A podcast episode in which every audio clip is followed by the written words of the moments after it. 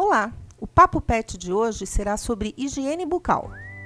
Cuidar da higiene bucal do pet é tão importante quanto cuidarmos da nossa.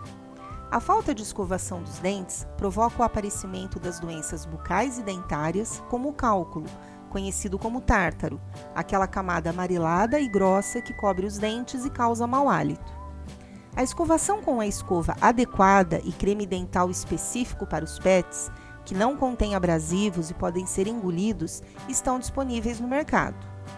As escovas em forma de dedal são utilizadas para acostumar os filhotes à escovação e depois serão trocadas por escovas de formato mais alongado que poderão atingir os dentes mais do fundo.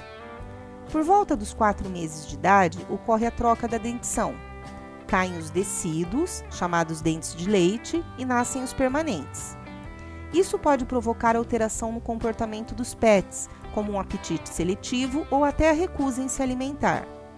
Criar o hábito da escovação nos filhotes, tornando-a uma brincadeira, facilitará a manutenção da prevenção da placa bacteriana, que pode levar à inflamação gengival e até à destruição óssea. Além disso, uma inflamação crônica pode se espalhar pela corrente sanguínea e atingir órgãos como coração, pulmão e rins. Hoje em dia, a medicina veterinária já conta com profissionais especializados em odontologia. Em alguns casos, a remoção do tártaro terá que ser feita pelo profissional e o cão submetido à anestesia geral. Prevenir continua sendo o melhor remédio.